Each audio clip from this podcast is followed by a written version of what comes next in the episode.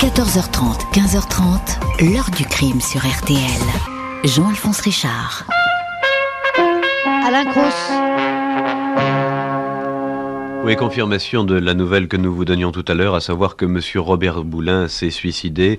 Euh, le corps du ministre du Travail vient d'être retrouvé il y a quelques instants en forêt de Rambouillet dans les Yvelines.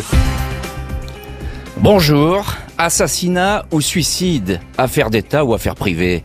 Plus de 40 ans après les faits, l'affaire Boulin continue à se lire comme un feuilleton criminel dont chaque chapitre cacherait un rebondissement. Depuis toutes ces années, la famille de Robert Boulin ne cesse de marteler que le ministre ne s'est pas donné la mort contredisant ainsi la thèse officielle. Au fil du temps, des recours judiciaires et de nouvelles expertises, la possibilité d'un assassinat est revenue sur le devant de la scène. Nous avions d'ailleurs consacré il y a quelques mois une heure du crime à ces rebondissements qui confortaient alors le sentiment de la famille. Un livre, aujourd'hui, prend le contre-pied de cette hypothèse. Il est écrit par un témoin de premier plan puisqu'il s'agit d'un policier qui était sur place au moment de la découverte du corps et des premières constatations. Gilles Leclerc était alors adjoint du groupe criminel de la PJ de Versailles. Il nous donne la primeur de son livre intitulé La vérité sur l'affaire Boulin qui paraît le 18 mars aux éditions Alibi. Gilles Leclerc est avec nous dans le studio de RTL, au Salon de l'Agriculture. Il nous dira pourquoi il ne croit pas à l'assassinat. 14h30, 15h30. L'heure du crime sur RTL. Dans l'heure du crime aujourd'hui, la ténébreuse affaire Robert Boulin. À l'automne 1979, ce ministre de Valéry Giscard d'Estaing, qui a mené une brillante carrière politique, est retrouvé sans vie dans un étang des Yvelines. Il avait disparu la veille au soir. Ce mardi 30 octobre 1979, à 8h40 du matin, deux gendarmes en patrouille dans la forêt de Rambouillet distinguent un corps à demi immergé dans 40 cm d'eau et 50 cm de vase à l'étang rompu une mare peu profonde dans laquelle on peut s'avancer en pente douce à 200 mètres à peine de la départementale 138 qui relie les communes de Saint-Léger à Yvelines et Montfort-la-Maurie. Un peu plus de deux heures auparavant, toutes les gendarmeries du secteur ont été officiellement mandatées pour retrouver une haute personnalité susceptible d'attenter à sa vie. Le nom de Robert Boulin n'est pas mentionné, mais c'est bien du ministre du Travail et de la participation du président Giscard d'Estaing dont il s'agit. La veille au soir, son épouse, Colette, l'a attendu en vain dans l'appartement de Neuilly-sur-Seine. Elle a téléphoné partout sans obtenir de réponse. Vers 23h30, Colette Boulin a alerté la permanence du ministère de l'Intérieur. Elle a expliqué que son mari avait quitté leur domicile vers 15h45 à bord de sa Peugeot 305 pour un rendez-vous avec des avocats. La nouvelle s'est répandu comme une traînée de poudre, puisqu'entre 2 heures et 3 heures du matin, plusieurs personnalités, parmi lesquelles euh, le Premier ministre Raymond Barre, auraient déjà été alertés de la mort de Robert Boulin, alors même qu'aucun corps n'avait été retrouvé. À l'étang rompu, un premier médecin arrivé sur les lieux ne peut que constater le décès. La victime est décrite comme un homme en position agenouillée, comme s'il était en train de faire une prière à quatre pattes, un bras relevé. Ce médecin, entendu par un juge d'instruction en 2016, dira se souvenir d'un visage qui, hors de l'eau, était huméfié et griffé. Il confiera avoir eu l'impression que ce corps semblait sortir tout droit d'une malle. La voiture de Robert Boulin est garée à proximité. Elle n'a pas subi de dommages, elle est vide. Selon son épouse, le ministre serait parti avec des dossiers, mais aucun d'eux n'est retrouvé. Seule une chemise portant la mention à n'ouvrir sur instruction formelle de ma part est posée sur la banquette arrière. Le cendrier contient des mégots de gauloise alors que Robert Boulin ne semble-t-il ne fume que le cigare. Impossible de savoir quel passager a fumé ses cigarettes. Les légistes indiquent que la mort est intervenue la veille, soit lundi en début de soirée, entre 18h et 20h. Sans attendre les résultats de l'autopsie, la mort de Robert Boulin est annoncée par une dépêche de l'agence France Presse à 9h34, soit trois quarts d'heure après la découverte du corps. La dépêche évoque un suicide par noyade. Il est mentionné que le ministre aurait absorbé des barbituriques, ce que démentiront les analyses toxicologiques. Il se dit tout de suite en haut lieu que Robert Boulin avait sombré dans la dépression. Neuf fois ministre sous la Ve République, il était pressenti comme le plus solide successeur de Raymond Barre au poste de Premier ministre, une nomination qui était en train de lui échapper à cause d'une campagne de dénigrement. Des lettres anonymes l'accusaient d'avoir acquis illégalement un terrain sur la commune de Ramatuel, près de Saint-Tropez. Boulin se serait senti blessé par cette vague de pure calomnie au point de mettre fin à ses jours. L'enquête, forcément sensible sur la mort du ministre, ne fait que commencer. Il va s'agir d'en savoir plus sur les causes de la mort et sur la fameuse déprime qui aurait entraîné le suicide.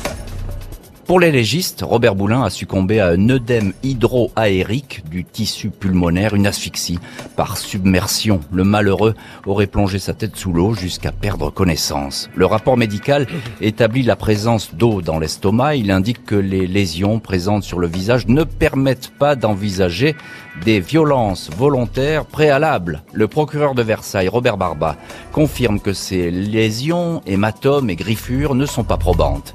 Il indique avoir été place alors que les pompiers retiraient le corps de l'étang. Selon lui, la dépouille aurait été extraite trop brutalement. Ils l'ont tiré par les pieds face contre le fond de l'étang, témoignera le magistrat.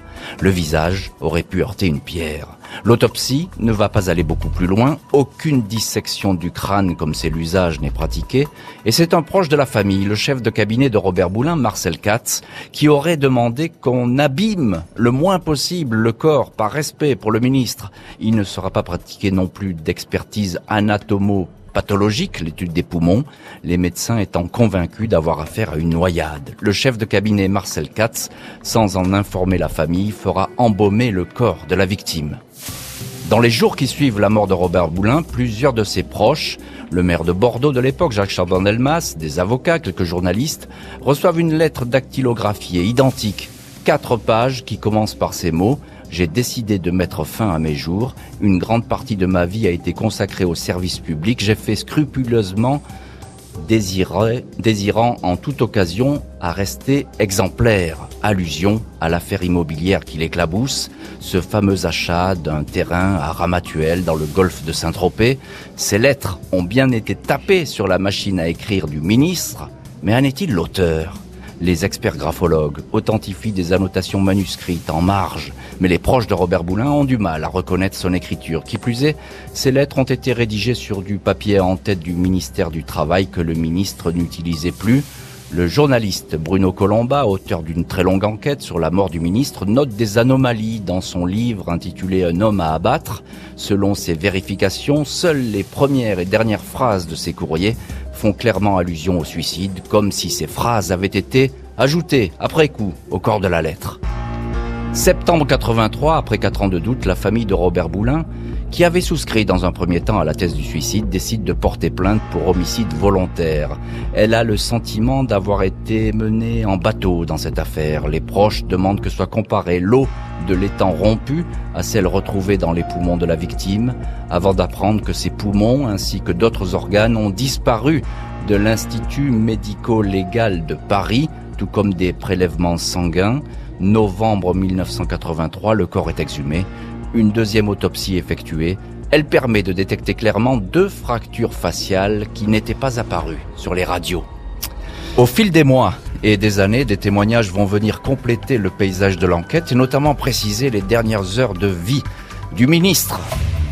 La famille a soupçonné qu'on lui racontait des bobards, expression de Fabienne Boulin-Burja, fille du ministre, en accédant au dossier des légistes un an après la mort. Elle avait alors noté que l'autopsie était loin d'être complète, le crâne n'ayant pas été étudié. Des proches qui sont également troublés par l'emploi du temps du ministre dans les heures précédant sa mort. Il avait indiqué avoir rendez-vous avec des avocats, mais cette entrevue n'a jamais eu lieu. Un pompiste atteste lui avoir servi de l'essence aux alentours de 16 heures ce lundi 29 octobre 79 le ministre était seul dans sa Peugeot 305. Robert Boulin a été vu une heure plus tard à pied dans une rue de la commune de Montfort-l'Amaury. Il a semble-t-il posté ici une demi-douzaine d'enveloppes à l'entête du ministère du Travail, mais ses courriers sont restés introuvables. Début 2013, après une émission télé consacrée à l'affaire, un nouveau témoin se manifeste. Cet homme écrit à Fabienne Boulin-Burja. Il affirme avoir croisé son père en voiture dans une rue étroite de Montfort-l'Amaury. Il décrit Robert Boulin assis côté passager, un autre homme conduisait, un deuxième était installé à l'arrière, scène qui prouverait peut-être que le ministre aurait pu être séquestré par des inconnus. La famille va ainsi relever pas moins de 77 anomalies dans ce dossier. Elle va demander à la justice, sans jamais l'obtenir, une reconstitution de la mort pour comprendre comment on peut se noyer dans un étang plein de vases sans emporter de traces sur le bas de son pantalon ni à l'intérieur de ses chaussures, deux scellés qui ont disparu, déclara au journal Le Monde Fabienne Boulin-Burja. Bertrand Boulin, son frère, ne va cesser d'affirmer que son père était en possession de dossiers sensibles concernant de grandes entreprises françaises, d'Elf Aquitaine à Dassault, mais la justice ne suit pas. 1991, non-lieu dans l'enquête ouverte pour homicide volontaire. Et on va voir que la famille va continuer contre vents et marées à solliciter la justice. Euh, Robert Boulin, les proches vont déposer de nouvelles plaintes pour faire redémarrer les investigations jusqu'à ce qu'un collège d'experts émette des doutes sur le suicide. 25 juin 2015, la nouvelle avocate de la famille Boulin, maître Marie Dosé, saisit la doyenne des juges du tribunal de Versailles, Aude Quelin Montrieux, d'une nouvelle plainte avec constitution de partie civile. Une information judiciaire est ouverte, cette fois pour enlèvement et séquestration suivi de mort ou assassinat. La juge ordonne la désignation d'un collège d'experts, un légiste, un pneumologue, un toxicologue, un radiologue. Des vérifications qui vont durer 5 ans alors que les premiers légistes avaient écrit que Robert Boulin présentait toutes les caractéristiques d'une mort par noyade, le collège est moins affirmatif. Dans leur rapport, rendu le 24 septembre 2020, les quatre experts estiment que les conclusions de l'époque sont certes compatibles avec une noyade, mais pas suffisantes. L'hypothèse d'un décès par submersion vitale peut être avancée, mais pas confirmée, écrivent-ils. La fracture du nez de Robert Boulin n'a pas été faite post-mortem, disent-ils, mais elle est récente ou concomitante au décès. Quelle que soit l'issue de cette enquête, plus aucun magistrat ne pourra affirmer qu'il s'agit d'un suicide par noyade. C'est un tournant, affirme alors l'avocate Marie Dosé. La famille est confortée dans ses convictions. 30 octobre 2019, elle organise une reconstitution citoyenne à l'étang rompu, seul moyen de démontrer, selon elle, à l'aide de figurants, que la mort par noyade est une invention. La famille se bat, mais elle va avoir le sentiment de perdre, puisque après cette avancée, elle va regretter l'inertie des pouvoirs publics, signe à ses yeux qu'on veut à tout prix garder fermé un dossier embarrassant. 15 juin 2021, Fabienne Boulin-Burja, fille de Robert Boulin, assigne en justice l'État français pour faute lourde. La famille considère que l'inertie de la justice est préjudiciable à l'établissement de la vérité. La fille du ministre disparu regrette que des témoins dignes d'intérêt n'aient jamais été entendus lors de l'instruction. Selon elle, aucun pouvoir en place ne l'a aidé dans ses démarches. Il faudrait du courage pour que justice soit faite, indique-t-elle. La famille demande 100 000 euros en réparation du préjudice, déplorant une déperdition des preuves. Après plus de 40 ans de bataille judiciaire intense, le dossier Boulin hésite donc toujours entre questions, certitudes et mystères, comme si personne n'arrivait à écrire l'ultime chapitre de cette histoire. L'heure du crime, présenté par Jean-Alphonse Richard sur RTL.